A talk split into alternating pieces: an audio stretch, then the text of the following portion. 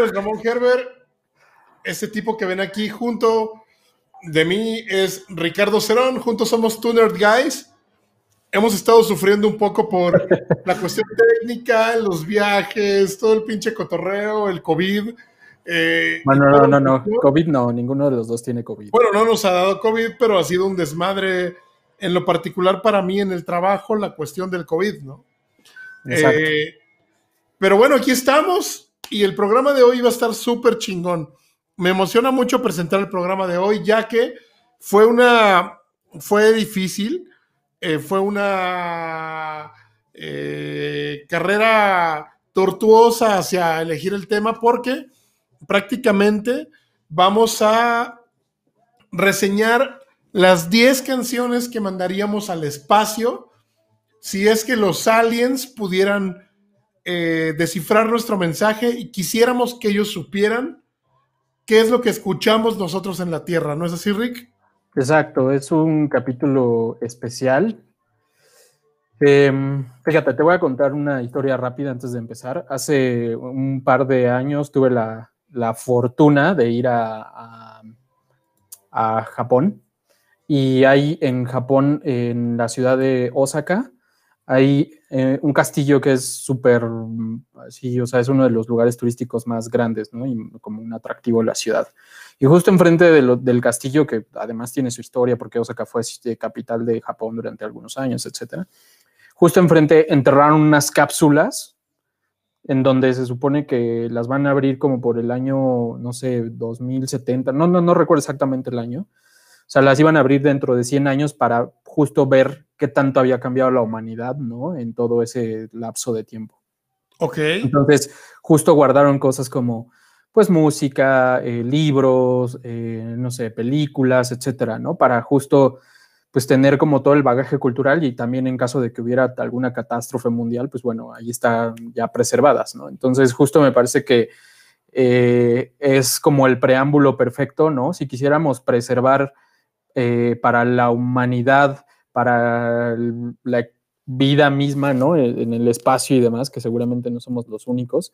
Eh, y, se encontraran con la Tierra y tuvieran que conocer qué hacíamos nosotros, este, de eso se trata este programa, de eso se trata de esas, esas canciones que nosotros creemos que son tan chingonas, pero tan, tan, tan fregonas que, que, que son dignas de vivir para la eternidad y que toda vida humana extraterrestre de donde le quieran ver debería de escuchar y debería de apreciar. Esa es la, premisa de este capítulo. Eh, sí, eh, es complicado para un par de melómanos como nosotros. Por cierto, saludos a la gente que nos está viendo, a Hugo Sepúlveda, mi oftalmólogo. Brother, hoy lo vi en la mañana, él, eh, valiosísimo para mí, me cuida mis ojos y es lo máximo. Eh, Benny Casillas está por ahí viéndonos, dice que buenas noches. Y toda la demás flota. Eh, les mandamos muchos saludos, esperemos que disfruten este programa. Para un par de melómanos como nosotros es algo complicado de, encontrar 10 rolas que, puedan, que puedan ser como una cápsula del tiempo, eh, ¿no? Que, puedan definirnos, definir nuestros gustos musicales, definirnos como humanidad a través de la música, pero creo que va a ser bastante bien logrado esto. No sé cómo lo ves tú, Rick. ¿Te costó? Sí, sí. Sí me costó bastante y además eh, creo que me gustaría mantener este, este capítulo especial como para cada determinado número de capítulos, ¿no? Tal vez cada 10 capítulos hacer un especial en donde mm, enlistemos nuestras, nuestras 10 canciones, porque la verdad es que, como dices, o sea, hay para echar para arriba, como dicen, y, y creo que vale la pena que cada determinado tiempo la estemos refrescando. Entonces, eh, sí, me costó un chingo de trabajo porque hay tantas canciones, hay tantos discos, o sea, también creo que podríamos un día hacerlo y cambiar a discos, no sé, hay, o sea, dan para mucho. Y también algo que me gustaría es que la gente que nos escucha, que tenemos como ya ciertas, ciertos seguidores constantes, que nos manden ¿no? sus propuestas por ahí eh, en la semana pasada yo, yo publiqué algo y nos mandaron algunas propuestas y me parecieron bastante interesantes. Entonces estaría bueno como hacer una mezcla de entre lo que nosotros eh, creemos, lo que la gente cree que debería de preservarse y, y creo que puede ser como el sello distintivo del canal, ¿no? De las canciones que deberían de vivir en el espacio porque cada capítulo lo mencionamos. Entonces, me late, me late, me late. Oye, pues vamos a empezar, Rick, y como cortesía me gustaría que tú empezaras. Esta dinámica va a ser como que una y una. Y, pusimos eh, saludos a Marisola Cebal, nos está viendo también por ahí. Eh, saludos, amigos. Y me gustaría que tú empezaras con el track número uno de tu lista, que me pareció muy, muy interesante. Creo que es un track que yo también eh, es muy especial para mí. Tengo una historia por ahí con A Day in Life. una historia de terror que terminó en algo successful. Este, pero vamos a comenzar con tu track, Rick. Preséntanos tu track número uno, por favor. Bueno, eh, por si no lo saben, ¿no? Y, probablemente no sé si lo haya mencionado en alguna, en alguna parte de los 10 capítulos que llevamos. Los Beatles son mi banda favorita de toda la historia de mi vida. Han sido un preámbulo y han marcado mi vida para bien y para mal. Y justo esta canción tiene una historia muy interesante. Ahorita es una historia personal que ahorita la voy a contar, pero esos son los Beatles, ¿no? Son la banda que me marcó. O sea, gracias a los Beatles decidí estudiar música hace unos 20 años. Em, y, justo, o sea, me ha llevado como a conocer, eh, a clavarme al gusto por la música, a empezar a conocer otros grupos, etcétera, etcétera. Entonces, eh, los Beatles tenían que estar en esta, en esta lista. Y me parece que, que tiene que estar lo que yo considero la mejor canción de, del grupo, que es A Day in the Life, eh, del álbum eh, Sgt. Pepper Lonely Hearts Club Band. Perdón por mi pronunciación, me cuesta trabajo. Eh, publicado en el 67, es la canción con la que cierra el álbum. Me parece que es la canción además más completa del álbum. Es la canción, em, ¿cómo decirlo?, más ambiciosa y probablemente las más ambiciosas de su carrera en, términos generales porque tiene un montón de cosas. Y, esta canción para mí significa mucho por, por, varias vertientes, ¿no? Una, eh, como lo digo, musicalmente tiene un montón de cosas. Es una canción que está dividida como en tres, eh, por así decirlo, eh, episodios, ¿no? movimientos. Cada uno compuesto por, por, Paul McCartney y por John Lennon y después uno en conjunto, pero además con el, cerebro y la genialidad de George Martin detrás cuando se trata de la orquestación. Tiene una historia bien interesante, ¿no? empieza con, una, con un fragmento de, John Lennon en donde describe literal su día, ¿no? I read the news today, oh boy about a, lucky man who made it great, o sea, habla sobre muerte, habla sobre la cotidianeidad, eso me parece fantástico porque John Lennon es demostrando sus dotes como escritor y como músico, ¿no? Así de la nada escribiendo una canción. Eh, y después de eso va progresando hasta el punto en el que se, o sea, entra una orquesta enorme, ¿no? no sabían con qué rellenarla y entonces George Martin le dice, ¿qué te parece si metemos un arreglo orquestal ¿no? y, hagamos, y, hagamos que esto parezca un, un desastre? Y entonces entra Josh Martin con la orquesta, deja a Paul McCartney que la dirija, eh, y entonces cambia a una canción mucho más movida, que era un fragmento de una canción que tenía Paul McCartney, ¿no? Por ahí le andaba rondando la cabeza y la tocaba y la tocaba y la tocaba y al final no sabía cómo terminarla, dónde meterla. Y entonces se la, se la toca a John Lennon y John Lennon le dice, güey, esta canción está increíble, metámosla. Y entonces justo otra vez es Paul McCartney con la cotidianidad diciendo, wake up, ¿no? Far out the bed, eh, drum come across my head. O sea, es como otra vez la cotidianidad de compongo una canción que, que, que, que, habla de mi rutina, ¿no? Y luego regresa otra vez, o sea, con el mismo movimiento, la dinámica del, de la orquesta y regresa otra vez un fragmento de Lennon en donde ya viene todavía mucho más compleja por toda la orquestación y, los arreglos de George Martin, que habla sobre una calle que está llena de baches en, en, Londres y entonces digo, ¿cómo de algo tan banal pudieron haber escrito algo tan chingón, ¿no? Y que suene tan cabrón. Muchos de los grandes tracks de la historia nacen así, ¿no? De, temas hasta cierto punto que todos lo, vemos banales o, cotidianos, pero yo creo que ahí está la belleza de, las cosas, ¿no? En, lo, en encontrar, encontrar el detalle de lo cotidiano y, saber plasmarlo en una obra de arte, ¿no? Que prácticamente era lo que hacía Van Gogh, ¿no? Pintar lo cotidiano en obras, y era lo que hacía muchos grandes artistas eh, pre nuestra época y de nuestra época, es eh, eh, apreciar lo cotidiano y saberlo plasmar de una manera especial, ¿no? Yo, yo creo que va por ahí. Sí, sí, sí, totalmente, ¿no? Y, y nada más deja termino porque viene la otra parte, ¿no? Me acuerdo que cuando empecé, empezaba a salir con mi, con mi ahora esposa, eh, justo íbamos manejando por, yo iba manejando por, por Constituyentes, aquí una avenida muy conocida en, en, la Ciudad de México, y justo estábamos escuchando esa canción, resulta ser que a ella le gustaba mucho la canción, pero pues jamás había eh, pues, ahondado más en la historia, ni nada, ni todos estos datos que te estoy soltando. Entonces, imagínate, ¿no? Escuchar a Day in the Life conmigo en una camioneta durante la noche. Eh, pues de repente le empecé a soltar, mira, escucha esto, mira, el despertador lo pusieron por A, B y C y no sé qué, y entonces justo Paul McCartney no sabía cómo, y le solté así toda, toda, toda la historia de la canción, y recuerdo perfectamente que solo se me, que, yo iba manejando y de repente la volteo a ver y, y se, o sea, tenía una mirada así rarísima que creo que pocas veces le he visto. Y, y, ahora ella me cuenta que dice que en ese momento supo que se iba a casar conmigo, ¿no? No sé por qué. Entonces, la canción todavía... ¿Cómo? Todo fue culpa de Lennon y McCartney. Exacto. Y fíjate, o sea, es lo que les estoy diciendo. O sea, prácticamente Lennon, McCartney me llevaron a estudiar música, me llevaron a entrar a una escuela de música, después tomar otro rumbo, en fin, y, ya, y después a, a terminar casándome con, con, mi esposa, a quien amo profundamente y con quien tengo una hija increíble.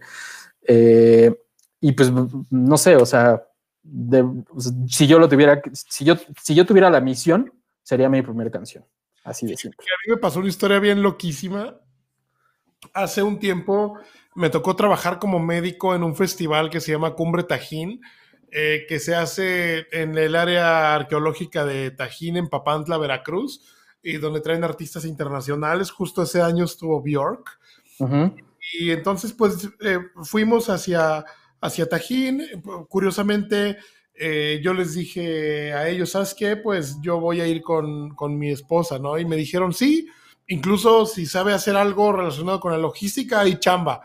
Y entonces, curiosamente, pues trabajamos en el parque dentro del staff de Cumbre Tajín un año, ¿no? El año que vino Bjork. Y y entonces ya íbamos de regreso de, del parque muy cansados, eh, después de 10 días de festival, eh, un gentío, una cosa tremenda.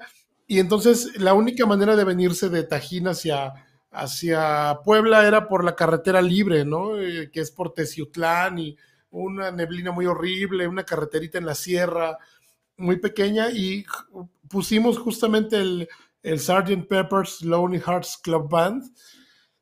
Y curiosamente empezó a Day in the Life y veníamos subiendo esa sierrita.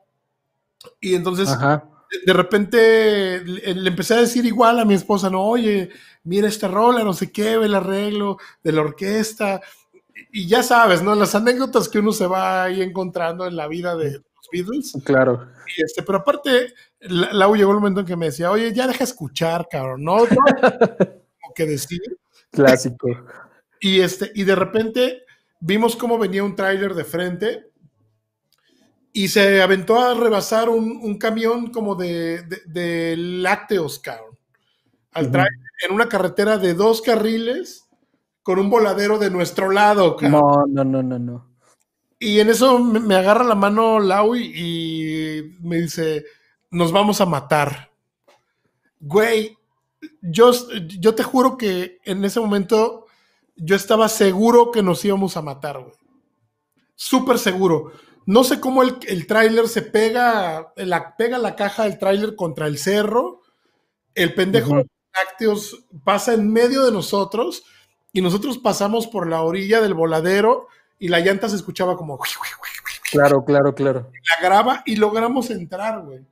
Uy, Dios. Así, y justo salimos de la curva, termina Day in the Life y nos paramos en una gasolinera, cabrón. Y le dije a Lau, no mames, lo último que íbamos a escuchar en la vida iba a ser a Day in the Life. Que, o sea, Súper loco. Increíble, o sea, a ver, qué bueno que no les pasó nada. Increíble la anécdota, pero, o sea. Se trata de un, de un accidente en carro a Day in the Life. Sí, claro, o sea, justo dice, pero ya hace, hace la referencia a Paul McCartney de que se voló los sesos y demás. Este, pero, pero es todo, ¿no? O sea, imagínate que, que justo la última canción que, que escuchas en tu vida sea Day in the Life, es, no sé, o sea. Sí, bueno. afortunadamente no les pasó nada, qué bueno, si no, no estaríamos aquí. Sí, agradezco a la vida. Y, ahora cada vez que le escucho, me acuerdo de eso, Se me pone la piel muy chinita, por eso cuando la pusiste en tu lista dije, no mames. Este, pero, pues vámonos al track 2, ¿no? Vamos, vamos. El track 2. Oye, pues siento que esta es una de las rolas más representativas del rock and roll. Yo creo que todo mundo ha escuchado en algún momento este track y pues vamos a, a escuchar un poco el intro. A ver si no nos la mata YouTube o Facebook.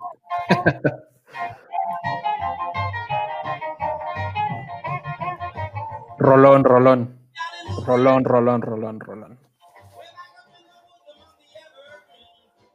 Y se trata pues ni más ni menos que de Johnny B. Good. Eh, este track escrito por Chuck Berry, eh, haciendo su release en 1958, donde se publica como sencillo de Chess Records, eh, siento que es uno de los íconos del rock and roll en la historia. No sé qué opinas, Rick.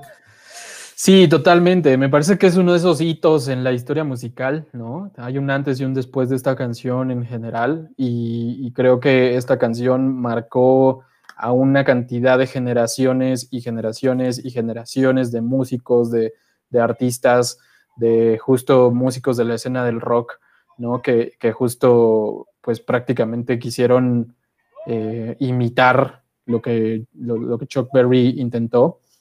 Y definitivamente es una de las mejores canciones de la historia. De hecho, creo que Rolling Stone la tiene como en el top 10 de, de las mejores canciones del rock de la historia. Incluso de las más versionadas, hay versiones desde Elvis, pasando por Judas Priest, incluso este, hasta Motorhead tiene por ahí una versión de Johnny B. Good que está increíble. Y pues bueno, habla de, un chico que está, que es de un condado, viene de abajo eh, y está obsesionado con tocar la guitarra, ¿no? Yo creo que un poco del reflejo de la historia de Chuck Berry.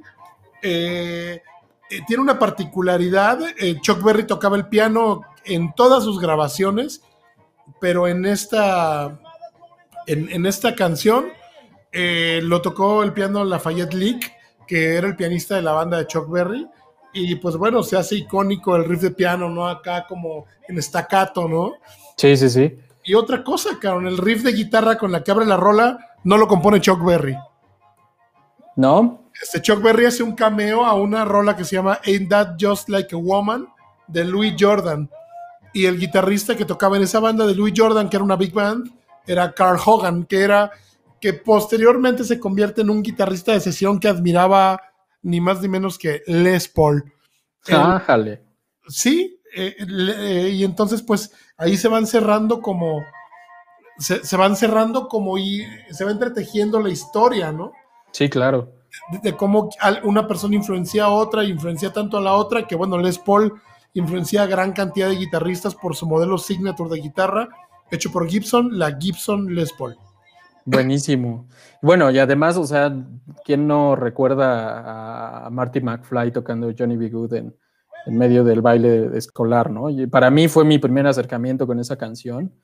Y, justo me, me gusta mucho esta parte de, Robert Zemeckis y Bob Gale, el, escritor de la, película, que justo dicen que, lo que intentaban hacer con la película era que, Marty tuviera algún efecto en la historia, ¿no? Y justo tienen esta, esta, pues, esta parte de la película donde eh, está tocando y él está reemplazando al guitarrista de un grupo y ese el guitarrista del grupo se llama Marvin Berry y entonces cuando empieza a tocar a Chuck Berry la canción de Johnny B. Good eh, se, ve a Marvin Berry hablándole a, Chuck Berry diciéndole, oye Chuck, soy tu primo Marvin, ¿recuerdas que estabas buscando un sonido diferente? Mira, te tengo esto y le pone ahí en el teléfono Johnny B. Good, ¿no? Y, o sea, es como bien interesante cómo la visión de CMX y Gale le dan a, la historia de la música algo a través de, de, Marty McFly, ¿no? Entonces me parece increíble, es una gran canción, me encanta.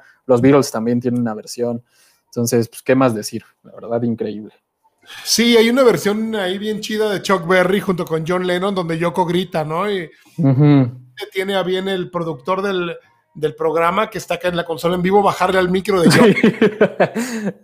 es que Yoko no nada más se hacía eso, qué triste, pero bueno. Yoko no hacía puros ridículos y sigue, ¿eh? continúa. Sí, sí, sí, a la fecha. Se cansa, güey.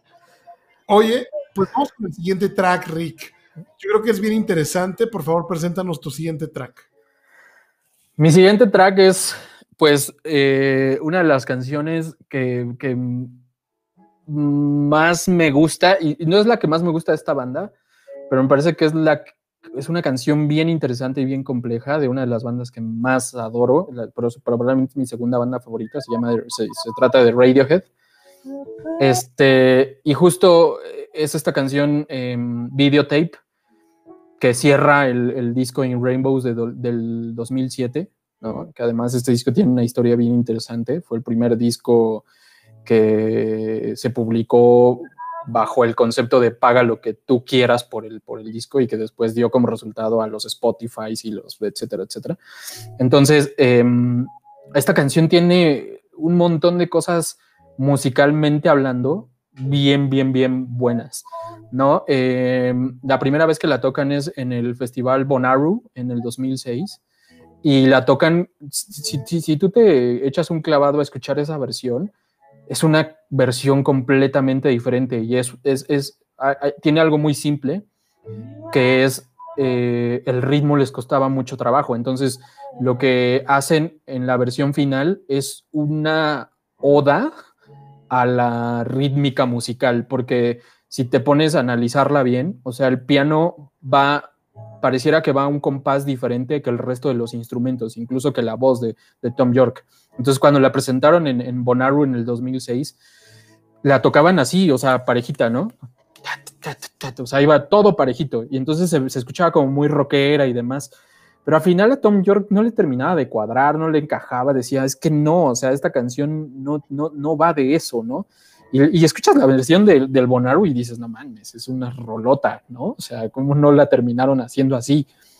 Pero, es, pero conociendo a Tom York y cómo es de obsesivo y de, y de, y de meticuloso y de perfeccionista, dijo, no, a ver, esto tiene que ser así. Y se metió a estudiar temas de rítmica y de composición mucho más complejas, de, de, arritmia, etcétera, etcétera. Y obligó a Phil Selway, el baterista, a grabarla como él quería. Y como resultado dio esta belleza, porque de verdad escucha, escucha la sutileza de todo, ¿no? O sea, cómo va progresando la canción, empieza con, el piano, insisto, como en esta dinámica de te llevo por un lado, pero no, y sí, y no, después te parece que te estoy acentuando en otro lado. Y entonces va progresando y va progresando, y de repente entra la percusión y entonces va como acelerada, pero después entra con una percusión más eléctrica, hasta que termina en una cosa bellísima, con la voz de York en, en todo su esplendor, cantando como él solo puede hacerlo y me parece increíble. También tengo una anécdota y esa ya es un poco más personal e íntima con esa canción. Pero si algún día quieren tener, tienen música para la intimidad, diría yo. Videotape es una gran canción. Es un gran track. Eh, yo siento que en Rainbows, eh, Tom York, y bueno, en particular Tom York, pero Radiohead en general, alcanzan una gran madurez musical.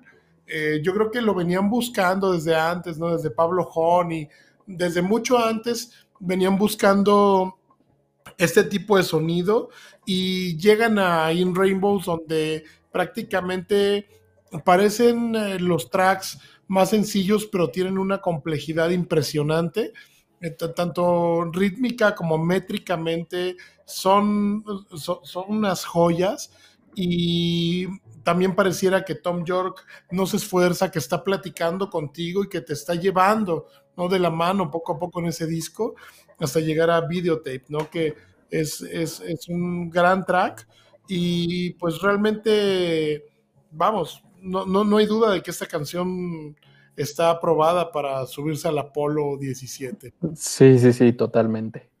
Total, totalmente. Hay muchos videos en YouTube, por cierto, búsquenlos, en donde se dedican a analizar justo el tema del, del, ritmo y el piano y la voz y en serio pareciera que son como cuatro o cinco tracks diferentes que van por su camino y lo logran ensamblar en una cosa bellísima. Hay un canal que se llama Vox. Sí, justo.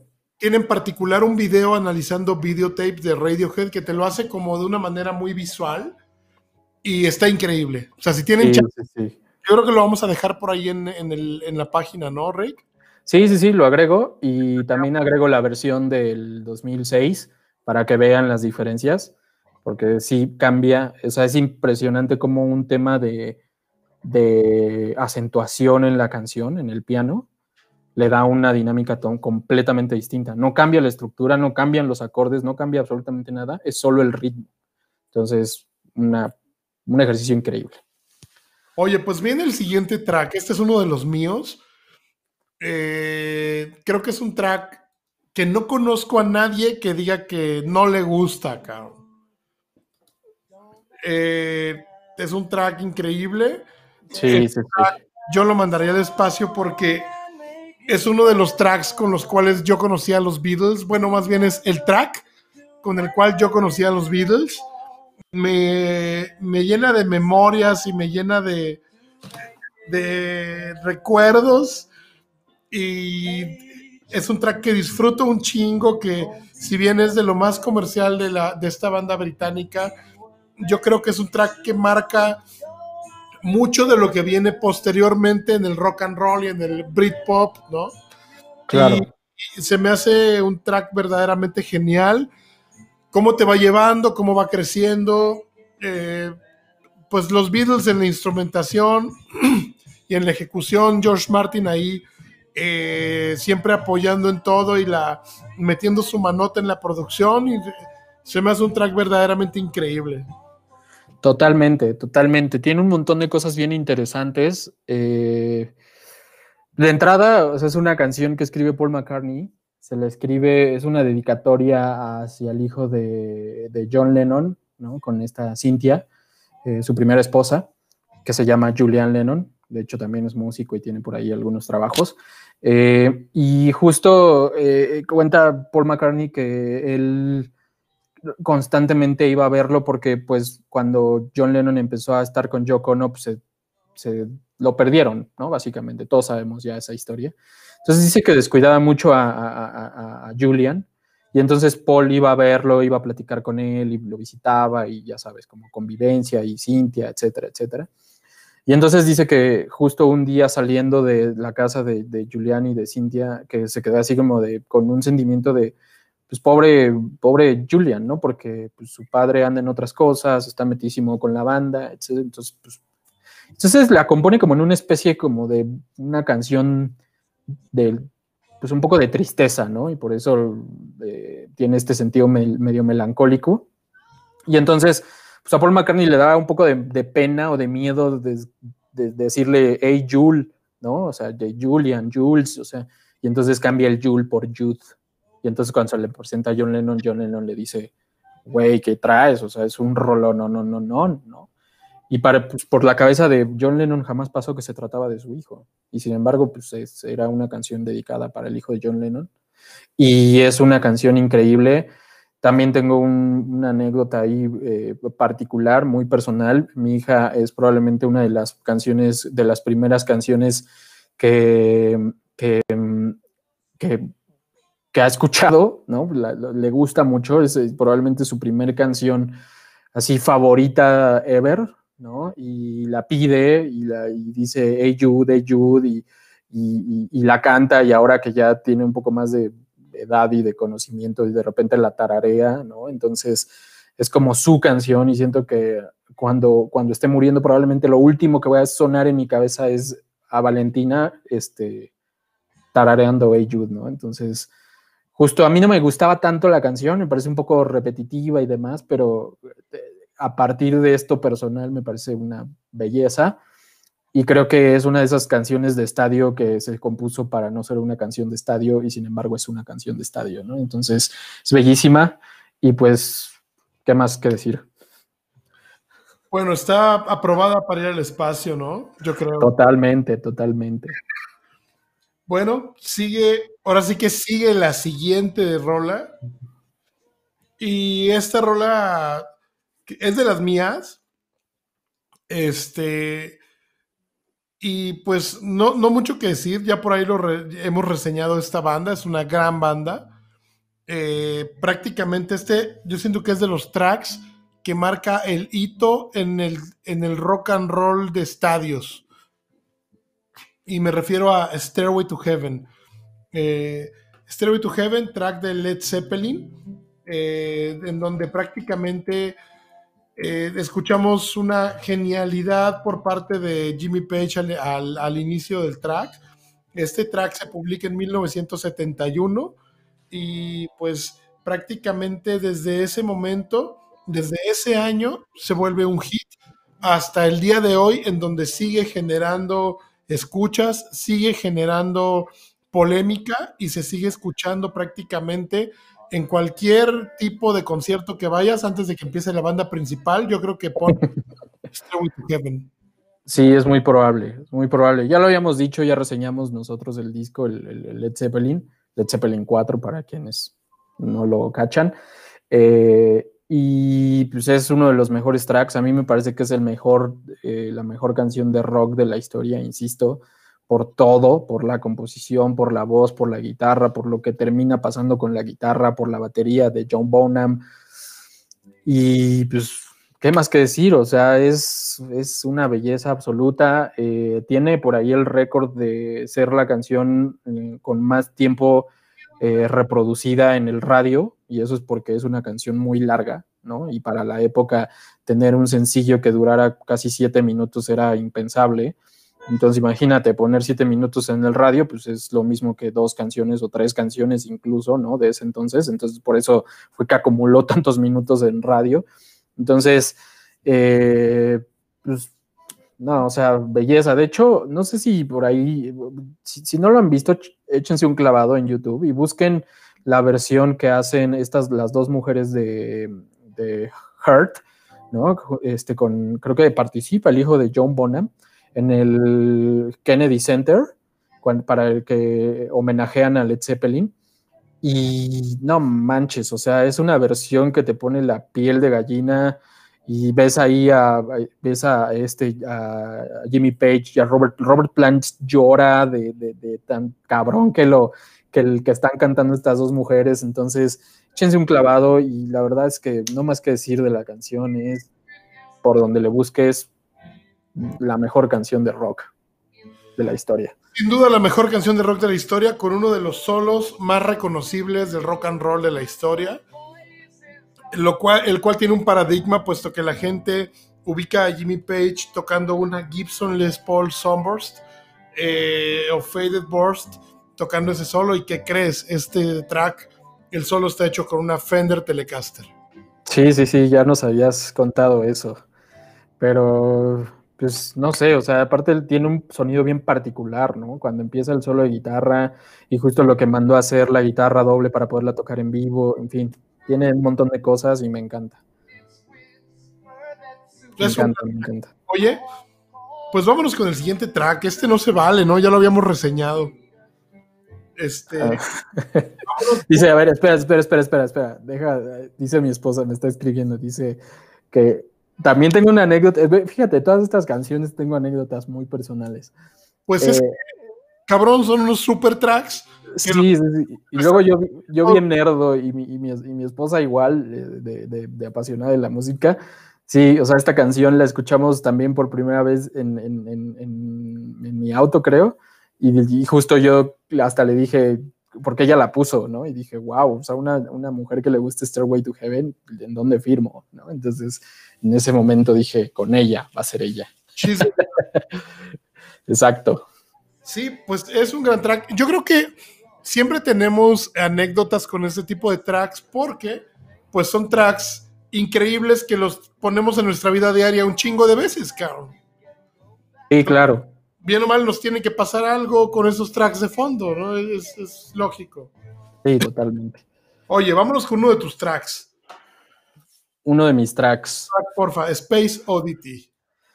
Pues Space Oddity me parece que es de estos tracks que, que mi esposa y yo tenemos una lista en, en, en, Apple Music que se llama El Olimpo de las, del, del, rock, ¿no? Y justo está esta canción porque me parece que es eh, de, estas, de estas composiciones que tienen todo, ¿no? Tienen una gran letra, una gran historia, una gran composición musical, una gran interpretación, ¿no? Entonces justo David Bowie pues no se podía quedar atrás, me parece que es una de las canciones que más marca su historia, ¿no? Y, su tipo de, narrativas.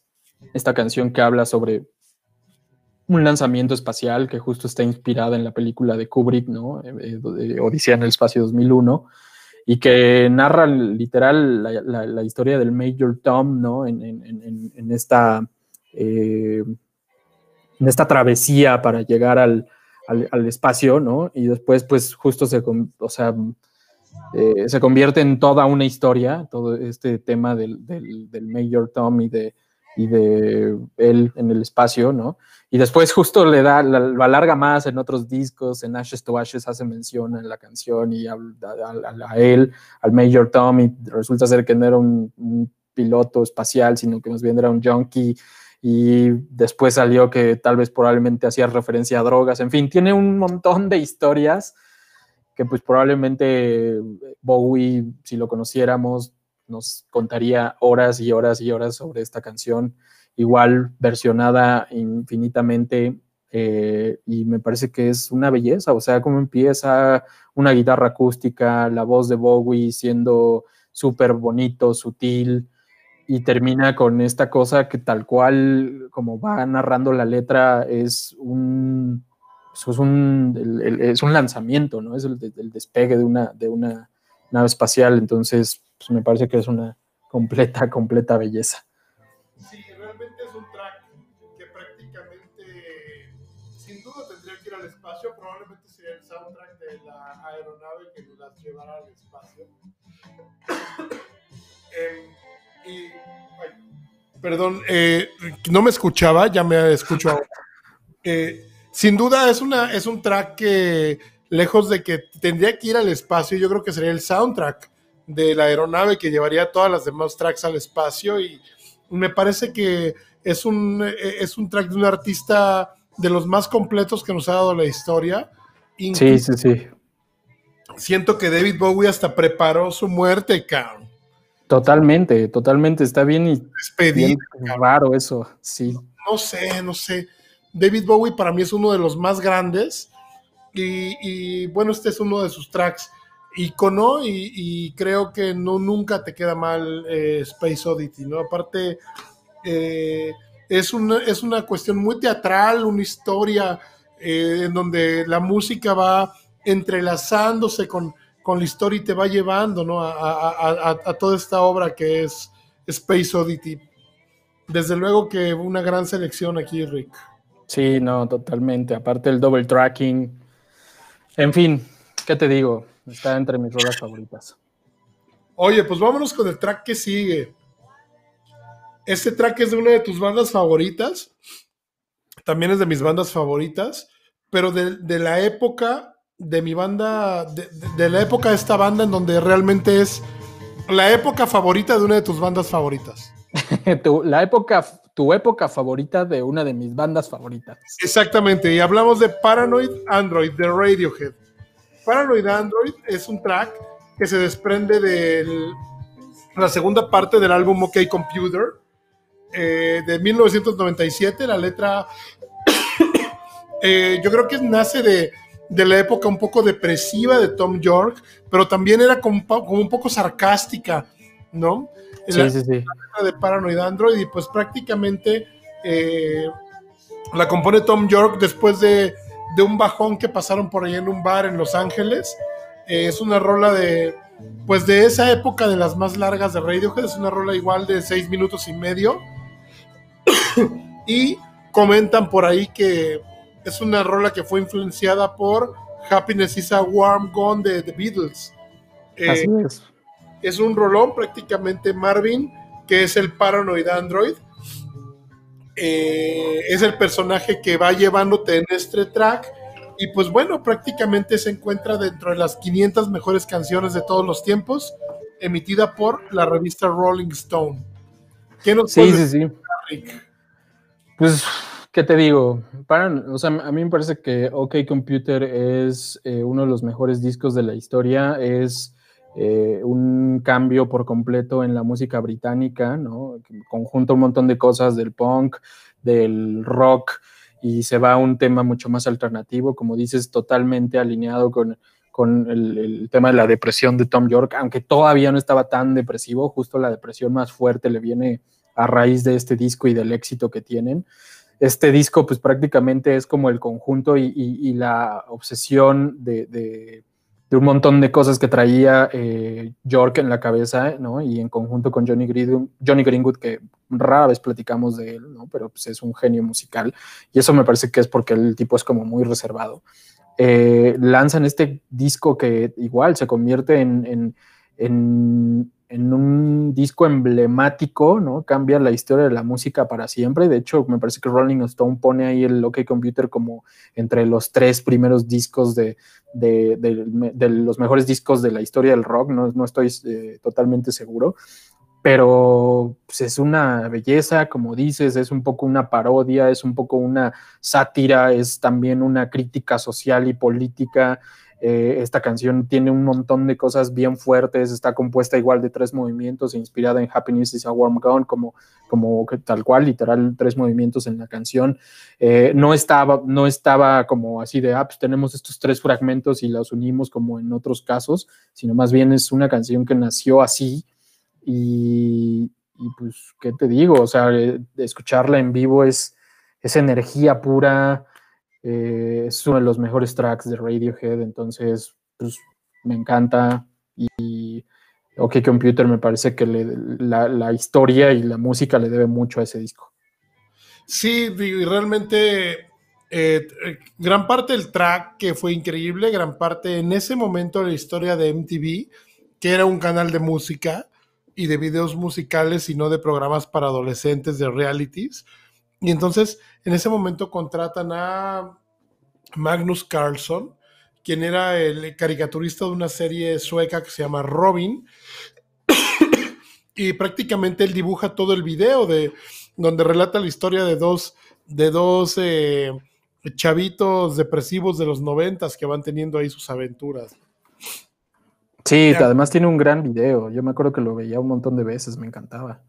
Sí, es un super track, súper eh, eh, bien hechos, eh, las, las partes por las que se compone o los movimientos que tiene el track son muy notorios. Primero la parte descriptiva, luego la parte un poco del caos, luego la parte en donde viene el bajón.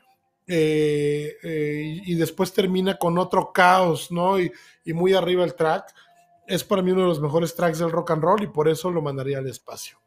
Sí, totalmente. Total, totalmente. Vamos con la parte un poco más intelectual y suave. Lo dejamos hasta el final, pero antes, antes de, pasar a eso, me gustaría saludar a varias personas que nos han estado escuchando, que justo, justo en la semana me, mandaron mensajes, eh, justo a Manu Sánchez, que anda por ahí, un ex compañero de la universidad. Eh, él también nos mandó. Es más, ahorita vamos a hacer el listado de las rolas que la gente nos mandó, porque también me parece que vale, la pena hacerlo y son dignas de, entrar a la cápsula ¿no? espacial. Y bueno, por ahí un, saludo a todos los que nos escuchan en podcast. Muchas personas me han dicho que no nos ven en vivo, pero que se, chutan los, los, capítulos en Spotify y en Apple Podcast. Entonces, pues no dejen de hacerlo. Eh, suscríbanse, recomiéndennos. Muchas gracias por sus comentarios. Nos alientan un montón a seguir haciendo esto. Lástima que pues pinche COVID nos está, este, más bien a ti, a Ramón, te está saturando de chamba. Pero bueno, ¿no? Si por nosotros fuera lo haríamos diario, pero bueno, vamos a tratar de ser más constantes eh, y pues bueno, ahora sí, vámonos a la parte intelectual, como dices. Vámonos con este track que tú me, bueno, para esto Rick me pasó la lista de, de los tracks que quería incluir en su, en su selección, pero nunca me dijo qué versión. Y yo creo que esta versión tiene uno de mis músicos favoritos en toda la historia, que es Count Basie. Y, y bueno, vámonos con Fly Me to the Moon de Frank Sinatra con Count Basie en el piano. Es un... Sí, justo, justo. Le diste al clavo, o sea, eh, eh, creo que no hay mejor versión que la de, la de Frank Sinatra, ¿no? Fly Me to the Moon. Eh, me parece que es, ah, no sé cómo decirlo, o sea, es una gran canción, literal, es como, ah, tiene una temática espacial, ¿no? Si lo ves así, por la, por la luna, pero es una canción muy bonita, es una canción increíblemente interpretada, es probablemente la canción que más me gusta de Frank Sinatra, tampoco es que haya escuchado toda, su discografía, pero hay algo muy interesante en esta canción y, que justo eh, voy a retomar a uno de los Em, productores que alabamos aquí en este programa, que es Quincy Jones. Esta canción y en general el disco en donde aparece esta canción está arreglado por Quincy Jones y me parece que justo es ese trabajo en conjunto es lo que le da una, una perspectiva totalmente diferente a la música de Frank Sinatra lo catapulto hacia otro terreno, ¿no? Venía como más del cancionero tradicional norteamericano y de repente se va al jazz y se va al big band y empieza con todos estos arreglos majestuosos y eso es gracias al trabajo y la mente tan increíble de Quincy Jones, que justo venía de haber tocado en, grupos de jazz, que justo había eh, venido, bueno, que venía de haber estudiado en, Francia música con una de las compositoras más importantes de la historia. Eh, y entonces, o sea, como que em, estaba en su punto Quincy Jones, ¿no? Y entonces Frank Sinatra lo escucha a través de un disco, no me acuerdo cómo se llama la, mujer que le, que le arregla, a, a, quien le arregla la música Quincy Jones, lo escucha Frank Sinatra y le dice, yo quiero ese güey conmigo. Y fue muy curioso porque justo cuando, cuando, cuando lo llama, eh, pues imagínate, ¿no? Es un negro componiéndole a un, a un güey blanco y aparte súper blanco, ¿no? Súper Trump, por así decirlo. Eh, y lo, lo, criticaban mucho y le decían, pues, ¿qué haces aquí, no? O sea, esta música no está hecha para ustedes, váyanse a otro lado, vete a otro lado, tú voy a componer otro tipo de música. Y pues Quincy Jones les llega y les cae a la boca y les dice, toma, aquí está. Y esta pinche canción es digna de ser lanzada al espacio. Totalmente, totalmente. Eh, yo, yo, creo que es de los mejores tracks que tiene Frank Sinatra, sin lugar a dudas. Y pues nada más y nada menos que como tú nos comentas, arreglado por este genio de la música Quincy Jones. Yo creo que, fíjate que una de las fotos que más me gusta en la historia de la música es una foto de Frank Sinatra, en que bien es sabido que Frank Sinatra tenía una afición muy marcada por Jack Daniels, eh, y Jack Daniels tenía mucha, mucho afecto por Frank Sinatra, la compañía, y siempre había esta relación. Y hay una foto en donde está Frank Sinatra bajándose de un helicóptero con una copa de Jack Daniels en la mano. Sí, sí, sí. está. foto es de mis fotos favoritas de la historia de la música. No, es que está muy cabrón lo que hacía Frank Sinatra. O sea, justo eh, Quincy Jones cuenta que, que cuando salía de gira, pues obviamente en ese entonces todavía existía todo este tema de los negros y blancos y el baño para negros y demás.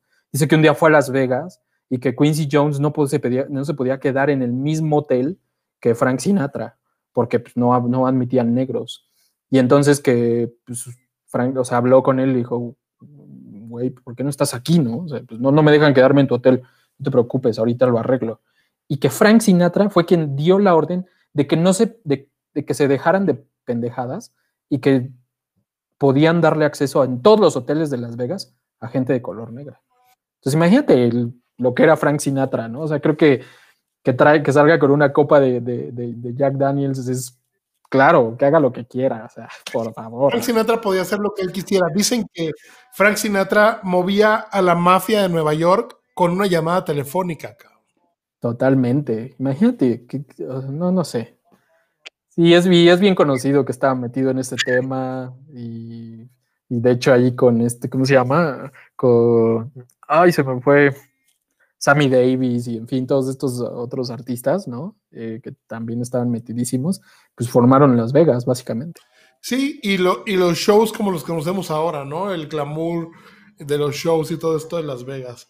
Oye, pues gran track. Y seguimos con otro track de los tuyos, este Rick. Super track. Pues ya, mi última, mi última canción. Aquí tengo que decir que sí me va a salir lo, pues lo, pues lo mamón, por así decirlo. Pero me parece que John Coltrane es de estos músicos que solo existen una vez cada determinado número de años. Eh, y justo eh, esta canción, Giant Steps, me parece que es la cúspide de la, improvisación musical, ¿no? De hecho, al grado de que Tommy Flanagan, que está en el piano, cuando escuchas la parte del solo del piano, eh, no lo puedes seguir. O sea, estaba tan cabrón John Coltrane y la forma en la que componía, ¿no? Y de hecho hay una también una teoría musical de cómo estuvo, está compuesta esta canción, ¿no? Con el círculo de quintas y, y cómo entonces él, en lugar de hacer los saltos normales, hizo otros y entonces eh, los, los, modificaba y hacía variaciones, en fin, ¿no? No me voy a clavar en esa onda, pero es eh, la perfección andando, ¿no? De John Coltrane y la perfección plasmada en una grabación. Y sí, o sea, literal, lo que dicen es que llegó y les dijo, miren, tengo este track, ¿no? Y aquí está, esta es la, la, armonía, apréndansela y entonces síganme y pum, se avienta John Coltrane y empieza este, y pum, toda la canción es pura improvisación, pura improvisación, pura improvisación. Y entonces todos los músicos están como vueltos locos al grado de que el pianista no le podía seguir. No le podía seguir ni por el ritmo ni por la, ni por la composición. Imagínate cómo debe funcionar tu cerebro para poder llegar a ese grado de, improvisación. ¿no? O sea, ningún músico que yo conozca puede, puede hacer lo, que hacía John Coltrane. Y pues nada, genialidad. Me parece que es uno de los mejores tracks del, jazz. Se lo, le debemos mucho a, a, Miles Davis porque pues prácticamente Miles Davis le ayuda a salir del tema de las drogas y demás. Y justo este disco eh, marca un, antes y un después en la historia de John Coltrane, porque pues, él siempre había sido como músico de, acompañante y hasta que entra en una crisis de drogas bien fuerte y demás. O sea, hay un documental muy interesante en donde narran que se encerró y dijo, tengo que salir de aquí y que lo oían gritar y demás, de tan mal que estaba su adicción a la heroína. Y de repente salió y dijo, quiero hacer un disco. Y justo sale y graba esta madre. Entonces, ¿qué dices? Sí, leí por ahí, no, no sé si vi también en algún capítulo de Vox de estos, de estos tipos, eh, que matemáticamente Giant Steps es una pieza perfecta, ¿no? Que sigue no, tanto los cánones de composición, sino, sino los, las reglas de las matemáticas. Y Exacto. El círculo de quintas y, y es una pieza matemáticamente perfecta, ¿no? Súper bien encajada que si tú haces cálculos sobre la pieza, de alguna u otra manera eh, es, llega a la perfección matemática. Totalmente, sí, es una genialidad, ¿no? Que pocas veces vamos a encontrar. Y me parece que es el preámbulo perfecto para otra genialidad que traes tú, ¿no? Que me parece que es la cúspide de la composición musical, creo. Eh, sí, este track ya lo habíamos mencionado por ahí. Eh, ya habíamos mencionado en alguno de nuestros videos que era un gran track y que probablemente era de los tracks que, como Ricky y yo siempre decimos, tendríamos que mandar al espacio.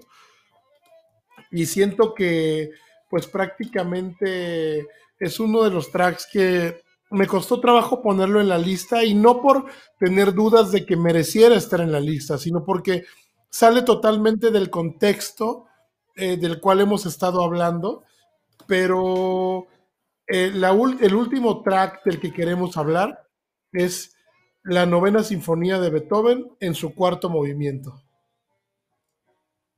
Así es. En general, la novena sinfonía de Beethoven es el track, ¿no? El track al grado de que, ¿te acuerdas cuando salieron los CDs? Duraban 74 minutos. ¿O cuánto era? Sí, 74 minutos. Sí, 64. No me acuerdo exactamente, pero justo eh, tomaron la duración del disco a partir de la duración de la novena sinfonía de Beethoven. Eso era lo que duraba. Entonces dijeron, tenemos que hacer que quepa la novena sinfonía de Beethoven en un CD.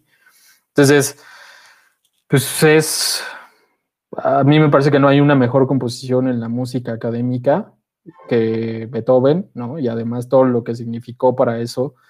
El tipo estaba ya perdiendo, eh, pues dicen que la compuso y prácticamente ya con, un 90% de sordera, lo cual digo, pues, todavía más cabrón, ¿no? Porque ahí te, es el reflejo perfecto de, que la música se siente y no, no solo se, se, escucha, ¿no? Entonces, igual, o sea, imagínate lo que tenía que estar pasando por la cabeza de Beethoven para componer esta pieza que fuera una de las mejores piezas de la historia musical, que inspirara a tantos artistas y que prácticamente, pues, no sé, o sea, además es una de las, de las primeras sinfonías corales, ¿no? De, de la historia, creo que es la primera, entonces tiene un montón de cosas por donde rascarle y pues la última, prácticamente. No sé por qué solo escribió nueve sinfonías, pero las nueve son una completa belleza y pues ya esta tenía que cerrar así,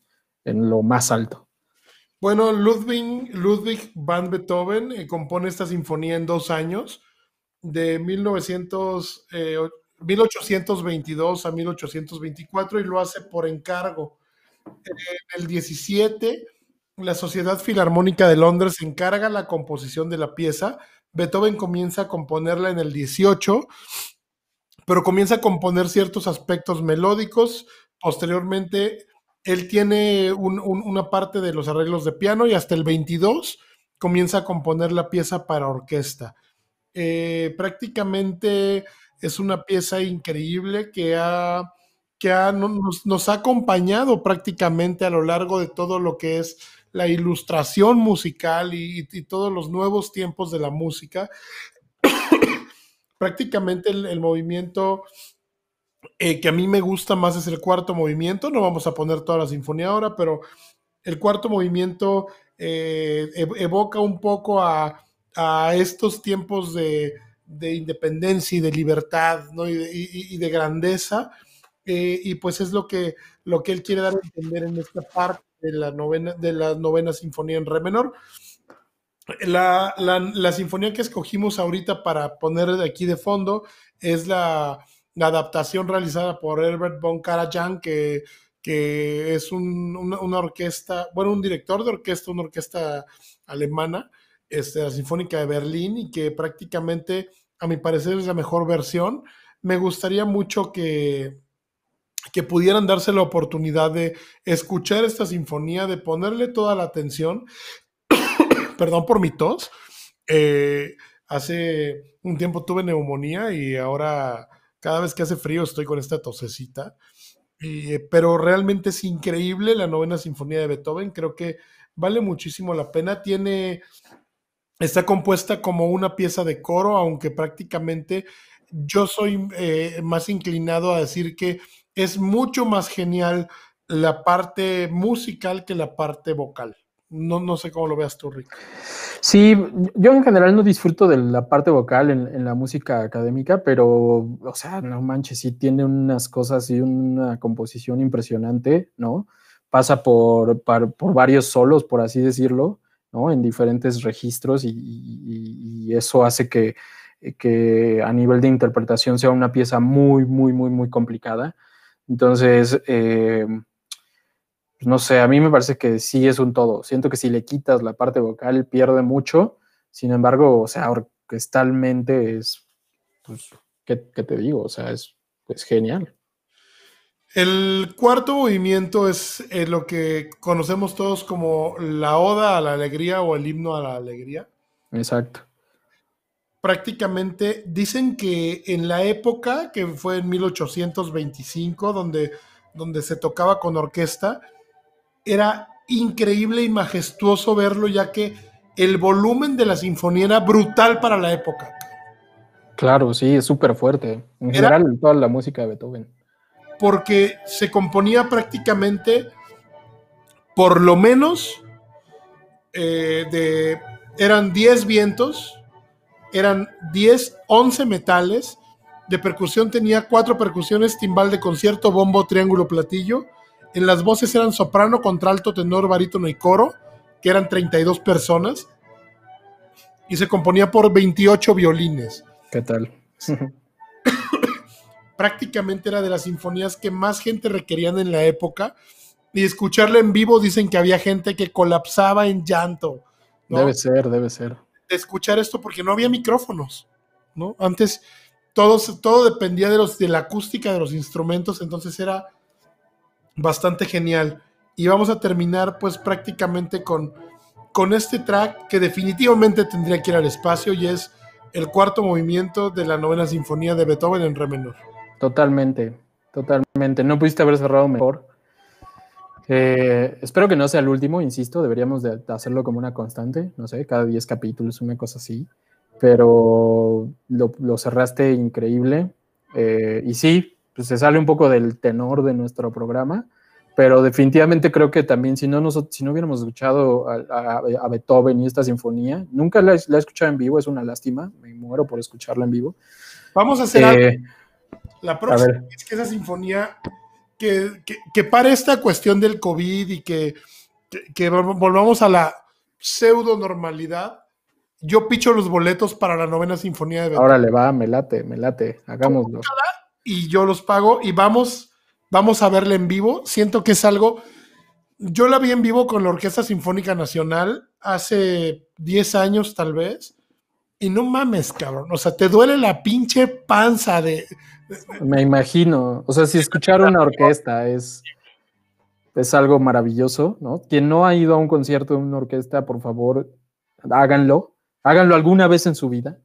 Lo que sea, lo que sea, vayan a escuchar lo que sea, pero de preferencia vayan a escuchar estos grandes compositores, a Beethoven, Tchaikovsky, a Mozart, o sea, piezas que de verdad digas, wow, y, van a ver cómo la vida les cambia, porque ahí es donde de verdad sientes la música en una, en una perspectiva totalmente diferente a cualquier cosa que puedan vivir. Eso me pasó a mí. Eh, sí, y, te digo, es algo que, que tenemos que hacerlo eh, yo tengo que volver a hacerlo definitivamente y por favor ponlo en el calendario, cuenta con ello. Va, va, va. Y ahí nos llevamos a Valentina que me muero porque la escuche. Yo creo que eso va a ser un mindfuck brutal para mi sobrina. Espero, espero. Es muy apasionada de la música. Le gusta mucho Debussy, le gusta mucho cuando le ponemos a, a Bach y a Vivaldi. Entonces, probablemente le. Y le he puesto la novena, pero es un poco densa, es un poco más compleja, no le presta mucha atención, pero, pero creo que sí puede, puede funcionar. Un niño de la edad de Valentina, eh, sí es complicado que le preste atención a esos tracks, pero también está prácticamente en la edad de, absorber todo lo que escucha, ¿no? Y que en determinado momento va a influir prácticamente en su, en su gusto y en su apreciación musical cuando sea mayor, ¿no? Entonces, eh, es un gran gesto de, su parte ponerle este tipo de compositores y este tipo de, piezas. Desde Bach, pasando por Beethoven y los Beatles. Eh, y realmente, eh, pues, es una gran educación. Yo los felicito. Le agradezco mucho también a, a la gente que hoy estuvo con nosotros en este conteo de los 10 tracks que mandaríamos al espacio. Fue muy complicado. Déjenos, por favor, en los comentarios qué tracks mandarían al espacio. Vamos a dejar por ahí videos en la página de Tuner Guys. Y de verdad que fue un gusto estar con ustedes esta noche. Espero poder estar eh, con ustedes, esperamos poder estar con ustedes la, próxima semana. Por ahí en la semana definiremos el tema de la transmisión. Y Rick, qué gusto verte una vez más. Sí, sí, sí. Eh, nada más antes de que, de que nos vayamos, me gustaría hacer rápido el recuento de las canciones que nos mandaron, que también creo que vale la pena. Solo las voy a mencionar para no clavarnos ya y perder más tiempo. Por ahí, mira, dicen Across the Universe de los Beatles, ¿no? También una gran canción, tiene ahí una historia muy chistosa, está revolucionada para que suene medio espacial. eh, Live and Let Die, ¿no? Justo aquí nos dicen de Guns N' Roses, pero es una canción de Paul McCartney, escrita para una canción de, de, una película de James Bond. Dicen que la compuso en 10 minutos, entonces pues así de grandes Paul McCartney y estoy esperando con ansiedad su último disco, el McCartney 3. Este, entonces, me parece que es una gran canción también. Supermassive Black Hole de Muse. Mm, ahí tengo yo mis ligeras dudas. Yo me iría por otras canciones de Muse, pero bueno. Track, pero no sé si que entra como en esta categoría. Sí, sí, sí, a mí también me parece que, eh, no sé, tengo mis dudas. Tocata y fuga en re menor de eh, Johann Sebastian Bach, totalmente de acuerdísimo. A mí me encanta la versión que hacen para eh, la película de fantasía. de hecho, también fantasía es una de estas cosas que marcó mi, mi vida. Entonces, es una gran, gran, gran pieza.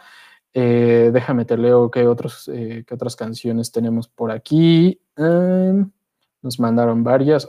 no puede ser. Me choca Facebook a veces. Eh, nos mandaron Starman de David Bowie, gran, gran canción. Space Cowboy de, de Yami es un rolón, no, no, no. Super track. Super track, creo que sí merece. Giorgio by Moroder de Daft Punk, ya lo habíamos platicado. Entonces, sí, se, se, aventaron unas buenas rolas. Entonces, si mándanos otra vez en sus comentarios cuáles les gustaría, cuáles creen que se nos pasaron y pues mucho gusto, mucho, mucho gusto. Estoy encantado, me encantó este capítulo y espero que se repita y pues, ¿qué más puedo decir? Gracias a Víctor Blanche, a Eric Peñuelas, a toda la gente que nos vio. Los queremos mucho, apreciamos mucho que estén por aquí una hora u hora y media con nosotros cotorreando. Eh, mi nombre es Ramón Herbert. Eh, este tipo que ven acá es Ricardo Cerón. Somos Two Nerd Guys. Y esperamos que se cuiden, que tengan mucha salud y verlos la semana que viene.